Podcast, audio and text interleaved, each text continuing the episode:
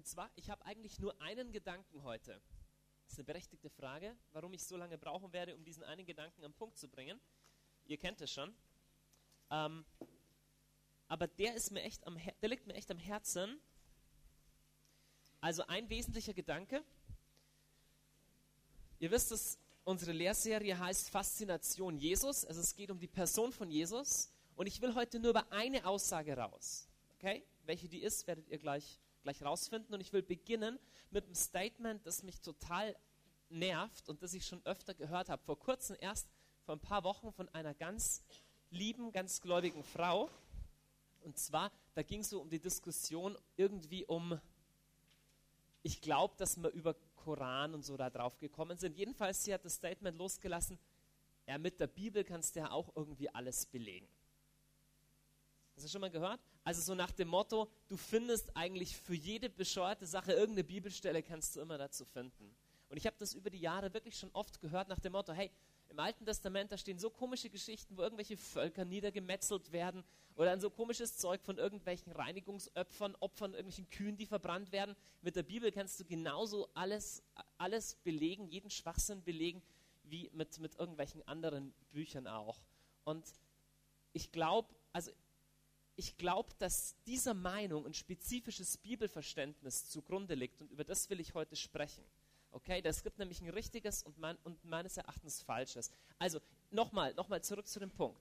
Wenn du, wenn du jede Bibelstelle aus dem Zusammenhang reißen kannst und sagen kannst, das ist das ultimative Wort Gottes jetzt, dann kannst du wirklich jede Menge totalen Schwachsinn damit beweisen. So viel steht fest. Die Bibel ist missbraucht worden, äh, um Juden zu verfolgen. Die Bibel ist missbraucht worden, um andere Leute zu bekriegen für die abartigsten Geschichten. Aber worauf ich raus will, lässt sich schon mal mit einem Satz zusammenfassen. Mit der Bibel als Ganze kannst du überhaupt nicht jeden Schwachsinn decken, sondern du kannst es nur mit einzelnen Bibelstellen und das ist ein entscheidender Unterschied. Aber ich will euch erstmal sagen, welches, welches Bibelverständnis dem zugrunde liegt, wenn du zu so einer Sichtweise kommst, ey, du reißt einfach eine Stelle aus dem Zusammenhang, kannst damit jeden Schwachsinn beweisen. Schau mal, ich stelle mir das so etwa vor, das ist die, ich mache hier eine Skala, ja, so eine, ein Diagramm. Hier auf der Y-Achse, das ist die Wichtigkeit der entsprechenden Bibelstelle. Oder kannst sagen, in wie viel Maße ist das Wort Gottes? Okay? Und hier hast du die ganzen biblischen Bücher, Altes Testament und Neues Testament. Und diese Sicht von Bibel, von der ich jetzt ausgehe, die sagt, jedes einzelne Wort in der Bibel ist im gleichen Maße 100 Prozent, und jetzt kommt es, halte ich fest, für sich selber genommen schon Wort Gottes. Jetzt sagst du aber, genau, ich höre hier ein Amen, jetzt sagst du erstmal, stimmt so, ist doch so. Ich will euch ein bisschen, bisschen provozieren heute Abend. Ich warte jetzt, bis gleich die ersten Leute Steine auf mich schmeißen. Ähm, das Wort Gottes ist nicht die Bibel.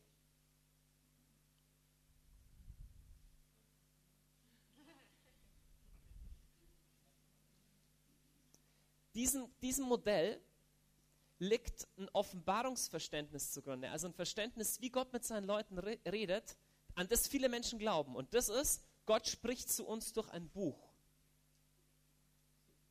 Gott spricht zu uns durch ein Buch, das er vom Himmel hat fallen lassen. Freunde, es gibt Religionen, die an sowas glauben. Man nennt diese Religionen Buchreligionen. Das Christentum ist keine Buchreligion ich sehe richtig skeptische Blicke und das ist okay, soll ich provozieren. Schlag mal, nehmt mal eure Bibel raus. Ich habe nochmal meine These ist, die Bibel ist nicht gleich das Wort Gottes. Das Wort Gottes und die Bibel sind nicht das gleiche. Nun, ehe mich falsch versteht, ich bin der Meinung, dass alles, was in der Bibel steht, das Wort Gottes ist. Aber ich glaube nicht, dass das Wort Gottes die Bibel ist. Hm, jetzt wird es schwierig. Schlagt mal bitte auf. Zwei ziemlich interessante Stellen. Hebräer 1, 1 bis 3.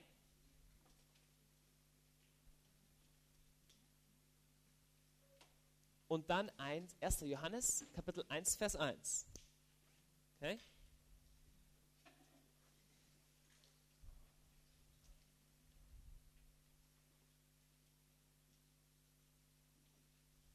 Das ist faszinierend.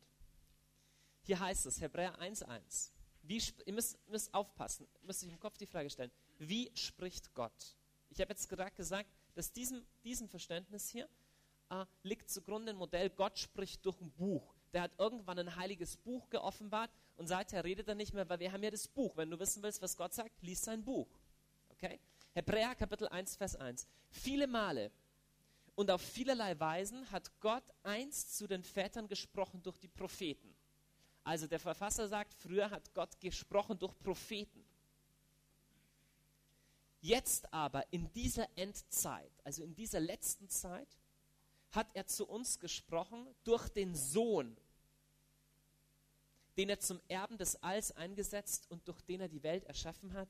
Er ist der Abglanz der Herrlichkeit und das Abbild seines Wesens. Frage. Spricht Gott durch das Buch, ja oder nein? Wie wird hier gesagt, wie spricht Gott?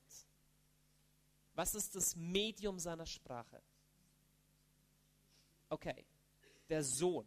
Zweite Bibelstelle, 1. Johannesbrief, Kapitel 1. Jetzt wird es noch wilder. Hier heißt es, was von Anfang an war, erstmal, wer spricht? Es spricht der Apostel Johannes. Johannes ist, der, ist einer der Augenzeugen, einer der besten Freunde Jesu. Also nicht jemand, der Theologie studiert hat und mal gehört hat von einem Jesus, der vor 150 Jahren gelebt hat, sondern ein Augenzeuge, erstes Jahrhundert niedergeschrieben. Was von Anfang an war, jetzt kommt's. Nicht, was wir studiert haben, sondern was wir gehört haben, was wir mit unseren Augen gesehen haben, was wir geschaut und was unsere Hände angefasst haben das verkünden wir. Das Wort des Lebens. Moment. Erstmal, Johannes beansprucht für sich. Ich habe die Geschichte von Jesus nicht von irgendjemandem gehört, sondern ich habe das mit eigenen Ohren gehört, mit eigenen Augen gesehen und ich habe ihn angefasst. Und jetzt kommt's. Er ist Doppelpunkt das Wort des Lebens. Ich habe vorher gesagt, dass, die, dass das Christentum keine, Schrift, keine Buchreligion ist. Das Christentum ist eine Personenreligion. Und ich habe vorher gesagt, dass ein Schriftverständnis, das so aussieht, nicht wirklich, nicht wirklich realistisch ist. Ich glaube, dass Folgendes biblisch ist. Nochmal, das ist die Wichtigkeit, das ist die Priorität, das ist die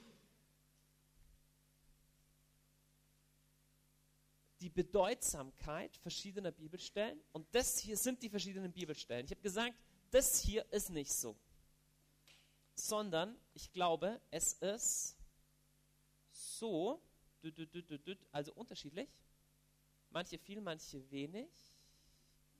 Ich, ich sprenge jetzt ein bisschen diese Metapher, die ich mache, ja. Denn was rauskommt, ist hier eigentlich eine Person.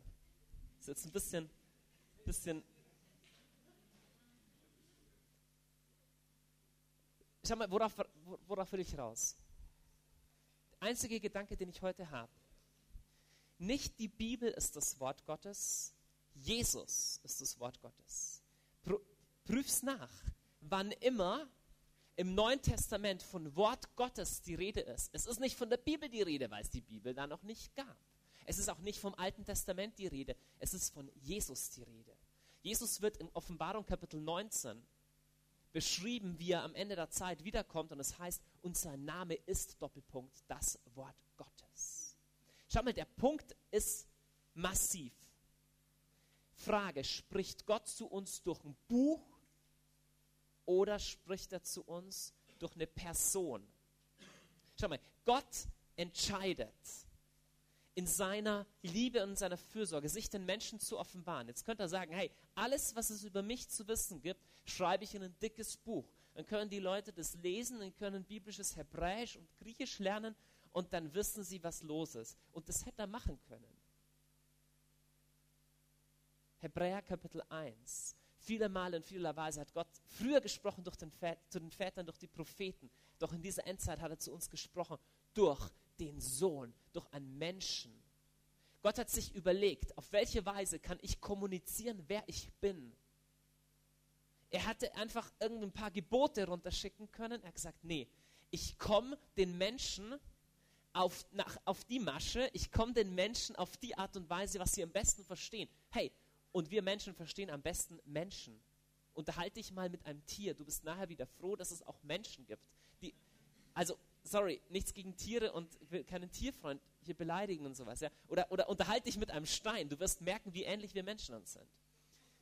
Gott hat sich, das ist die Bedeutung von Johannes 1. Ja, wenn du Goethes Faust gelesen hast, okay, da sitzt der Faust da und weiß nicht, wie er das übersetzen soll. Am Anfang war das Wort und überlegt, am Anfang war die Tat, wäre doch viel besser. Der Punkt, der Punkt von diesem ganzen Abschnitt, Johannes 1 ist, dass Gott sich selber kommunizieren will. Und jetzt kommt der Witz, er tut es durch einen Menschen, nicht durch ein Buch. Das Buch ist vom Heiligen Geist inspiriertes Zeugnis von diesem Menschen ein entscheidender Unterschied. Was ist der Unterschied? Wenn du in diesem Bibelverständnis drin bist, hast du alle Mühe der Welt zu erklären, warum da die Amalekiter abgeschlachtet werden und warum da die armen Leute irgendeine rote Kuh verbrennen müssen, um, äh, weißt du? Und warum 100 Prozent, warum im Heiligen Wort Gottes auch drin steht, dass Paulus seinen Mantel bei dem anderen Typen ver vergessen hat. Das steht in der Bibel, sagst du, hey, Warum steht, warum, was soll das? Warum steht das in der Bibel? Dann musst du dir einfallen lassen, ja, also der Mantel, das ist ein prophetisches Zeichen für die Salbung oder irgendwie so.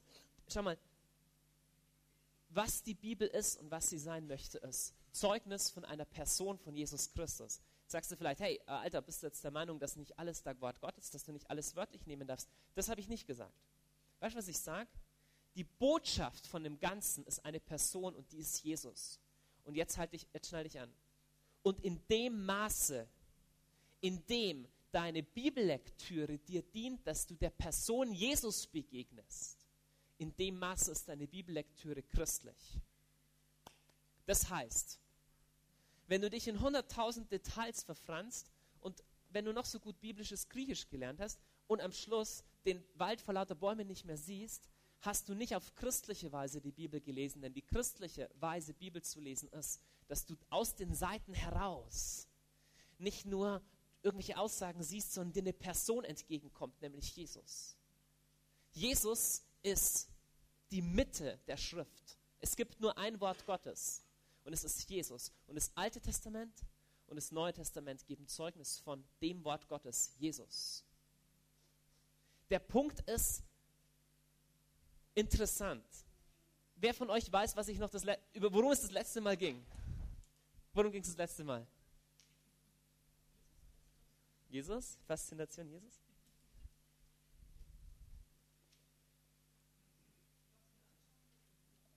Genau, genau, genau, genau. Was wir anschauen und was wir hören. Ich habe im ersten Teil darüber gesprochen. Also Titel war sowas wie die überragende Exzellenz der Erkenntnis Christi. Okay, das war das Wort Erkenntnis.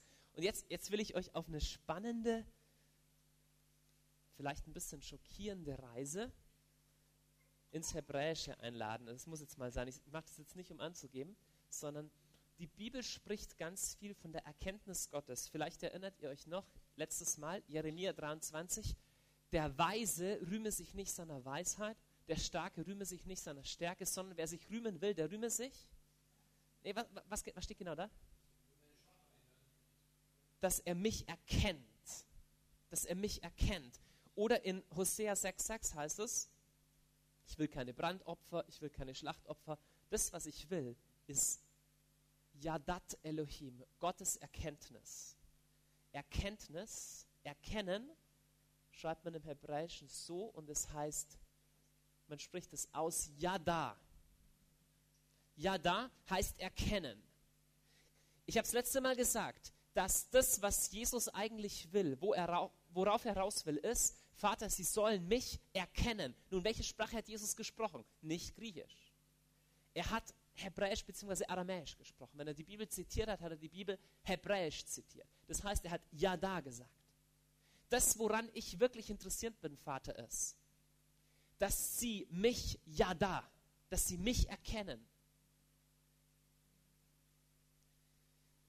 Jetzt kommt der Punkt, an dem ihr ein bisschen mutig sein müsst. weil ihr wisst, was dieses Wort Yada in der Bibel noch heißt.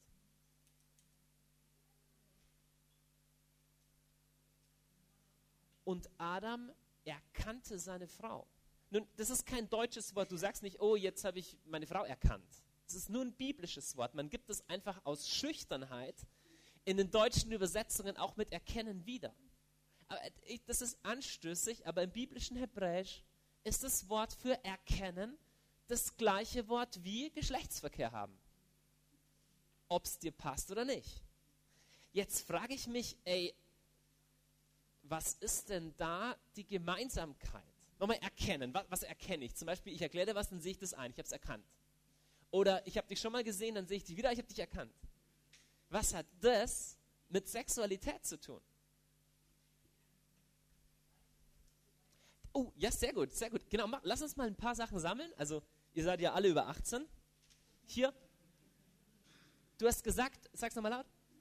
Das Einswerden. Also, wenn ich eine Sache erkenne, die ich vorher nicht wusste, wird sie auf eine bestimmte Weise eins mit mir. Ich habe das Intus, kannst du auch sagen. Ich habe das abgespeichert zwischen dem Gegenstand, den ich erkenne, und mir passiert, eine, passiert was. Okay? Also, irgendwas mit eins werden hat es noch zu tun.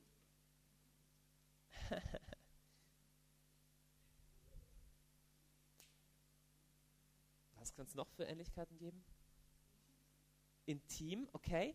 Aber meine Frage, ja, oh, okay. Oh, das ist interessant. Das ist interessant. Weißt du, was von welchem lateinischen Wort intim kommt? Intimus, was heißt es? Sowas wie vertraut oder bekannt. Intimität, wenn wir von Intimität sprechen zum Beispiel, es hat was mit einer sehr, sehr persönlichen Bekanntschaft zu tun. Nun ist es klar, ich gehe nur mit jemandem ins Bett, im besten Fall zumindest, den ich persönlich sehr gut kenne. Okay? Und es ist ein Level von sich, sich bekannt sein.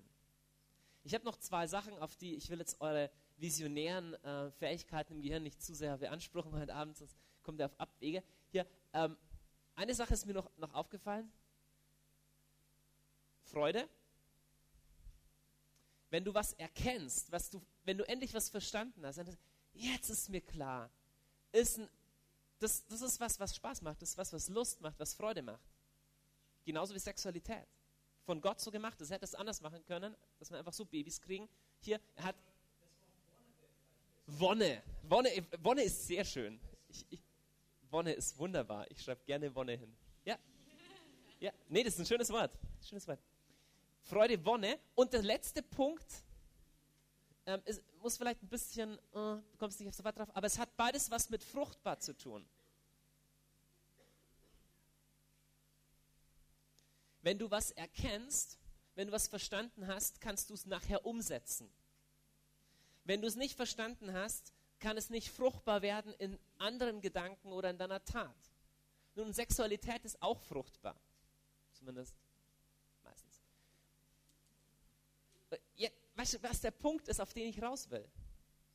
Es ist anstößig, aber das, wovon Gott träumt, ist nicht so sehr, dass wir wie eine Festplatte sind, die er vollpackt mit heiligen Worten und Informationen, sondern was er will, ist, dass wir einer Person begegnen, und zwar auf eine total persönliche, intime Weise. Nun, Leute, es ist ganz klar, dass wir nicht irgendwie eine sexuelle Beziehung zu Jesus haben. Hey, es ist eh klar, ist nicht der Punkt.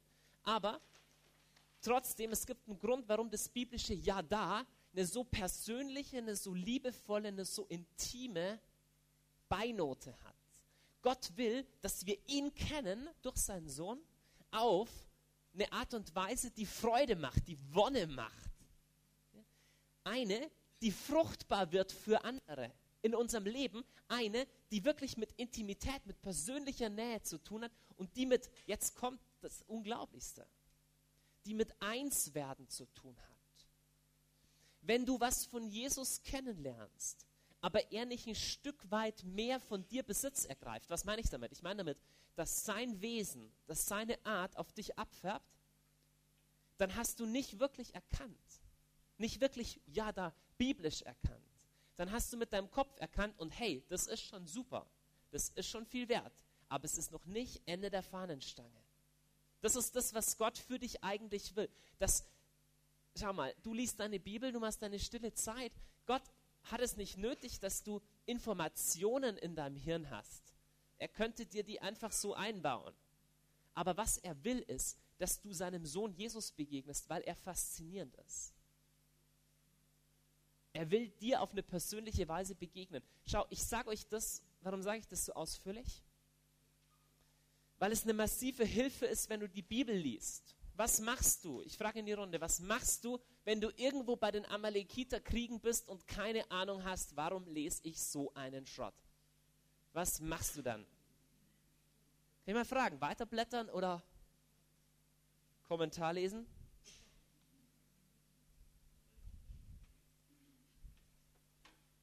Freunde, Christus ist der Schlüssel zum Verständnis der Schrift.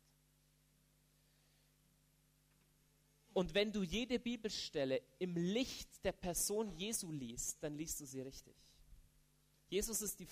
Was haben wir gelesen in Hebräer 1? Was ist Jesus? Lass uns nochmal lesen. Hebräer 1, Vers 3. Was wird über Jesus gesagt? Er ist der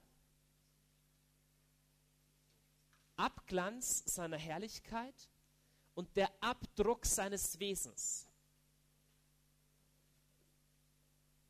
Wenn ich mein Gesicht abdrücke in Gips, wie viel Prozent von meinem Gesicht ist dann abgedrückt in dem Gips?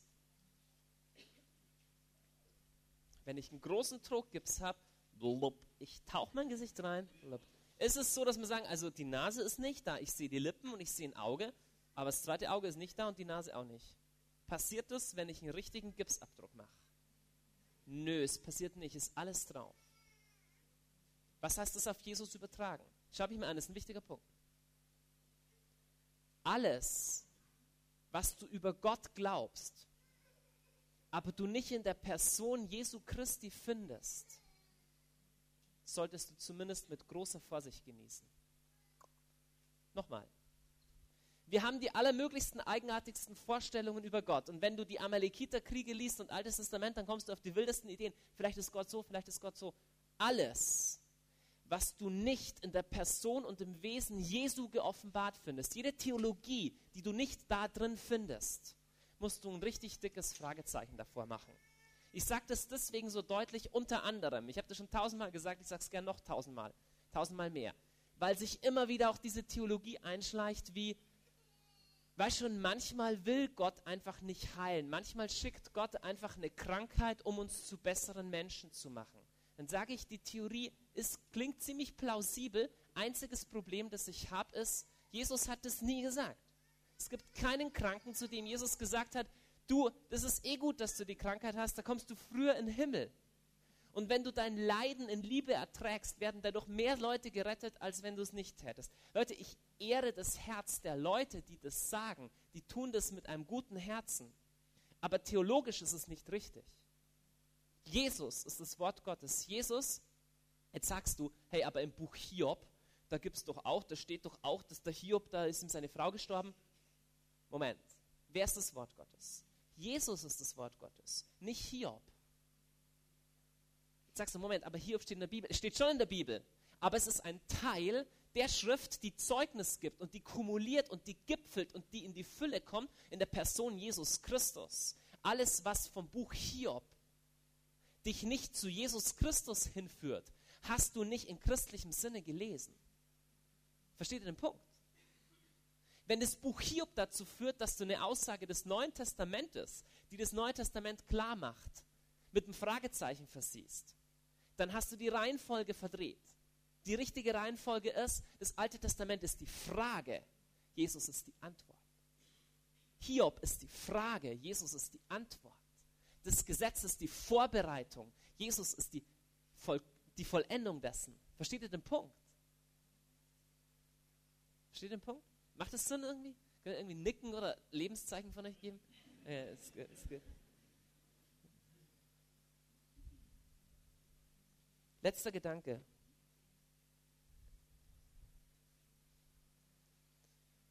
Wer von euch sehnt sich danach, dass Gott zu ihm spricht?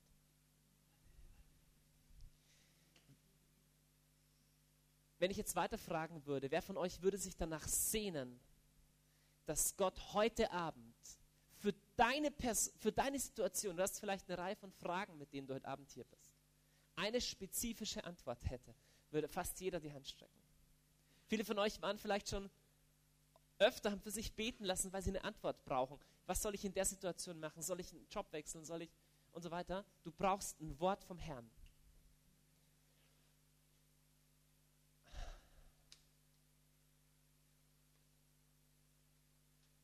Das klingt jetzt wie so eine religiöse Plattitüde. Aber Leute, das Wort des Herrn, er geht jeden Tag an dich, ein für alle Mal, unverrückbar. Und es gibt nichts, durch das dieses Wort noch getoppt werden könnte. Gott hat ein Wort an dich als Person gesprochen und dieses Wort ist sein Sohn. Es gibt keins, das das übertreffen könnte. Es gibt keine weitere Offenbarung.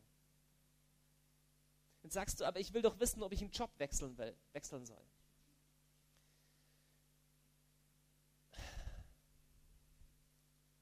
Das ist schön und gut.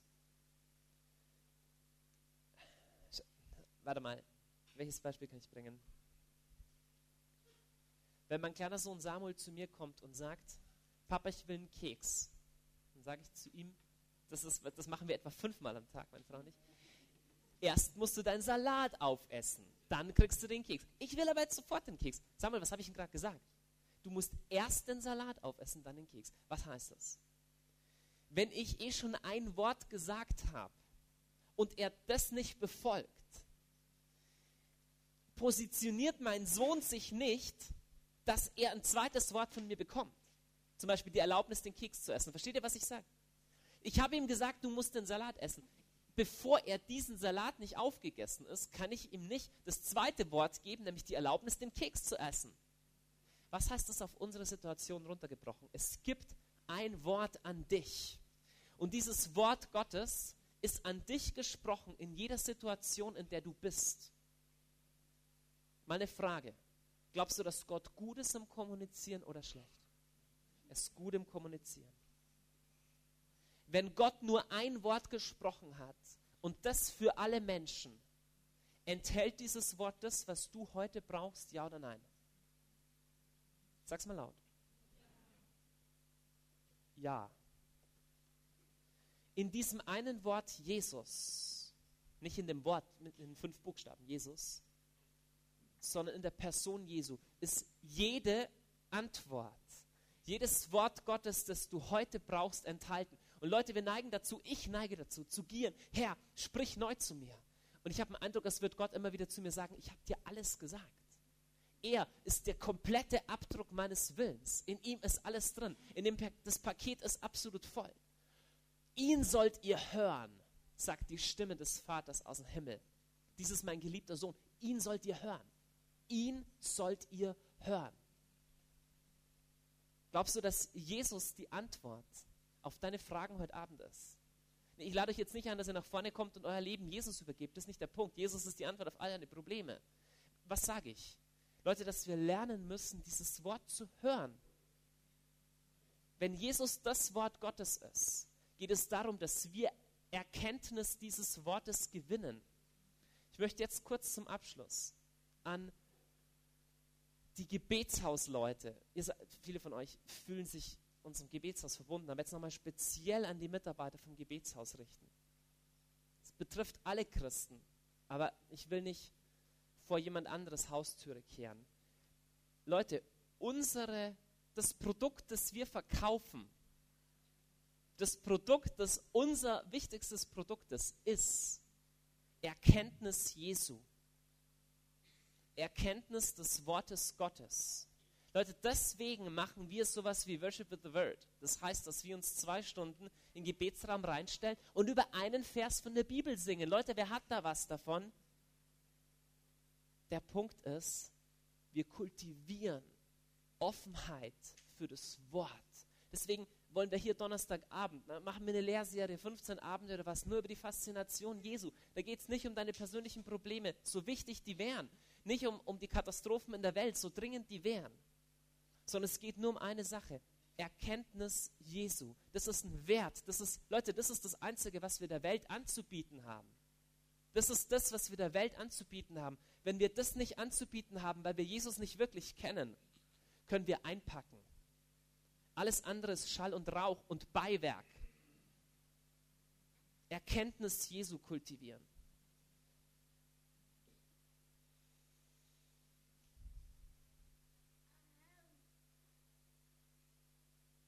Du willst mehr Jesus lieben, du willst Gott mehr lieben.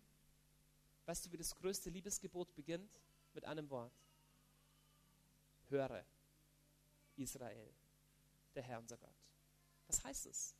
Du kannst Gott nicht aus eigener Kraft lieben. Du kannst deinen Nächsten nicht aus eigener Kraft lieben. Lern hören. Hör auf dieses Wort. Streck dich aus, Hunger und Dürste nach Ja da, nach Erkenntnis. Nicht nach einer Kopferkenntnis, sondern nach einer, die intim ist, die fruchtbar wird, die dich vereint mit, dem, mit der Person, die du erkennst. Das ist das, was wir zu geben haben. Das ist das, was wir im Gebetshaus kultivieren wollen. Lass uns kurz aufstehen, eine Minute beten.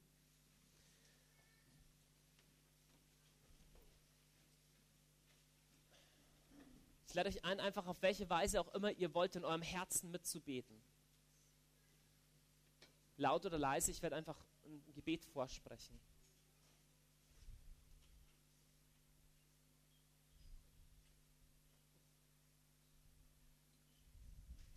Herr, ich bitte dich, dass du uns heute Abend ins Herz legst. Eine neue Liebe und eine neue Wertschätzung für deinen Sohn Jesus, für das Wort Gottes, das lebendige Wort, das Wort, in dem alles enthalten ist. Herr, ich bekenne heute Abend, dass in deinem, in deinem Sohn Jesus alles drin ist, was ich wissen muss. Alles drin ist, was ich wissen muss. Er allein genügt. Er ist die Botschaft. Er ist das Wort. Herr, lehr mich, auf dieses Wort zu hören. Lehr mich, auf deinen Sohn zu hören. Lehr mich, deinen Sohn zu kennen. Lehr mich, deinen Sohn zu lieben. Diese Art von Erkenntnis, die du Erkenntnis nennst. Die mich umformt, die mich fruchtbar macht die mit Freude verbunden ist, mit Wonne verbunden ist. Herr, lehr mich dein Wort. Lehr mich dein Wort. Lehr mich dein Wort. Sprich das laut aus. Lehr mich dein Wort, Herr. Lehr mich dein Wort. Andere Vers aus Psalm 119. Öffne mir die Augen für das Wunderbare an deinem Wort. Das ist das Beten. Öffne meine Augen für das Wunderbare in deinem Wort.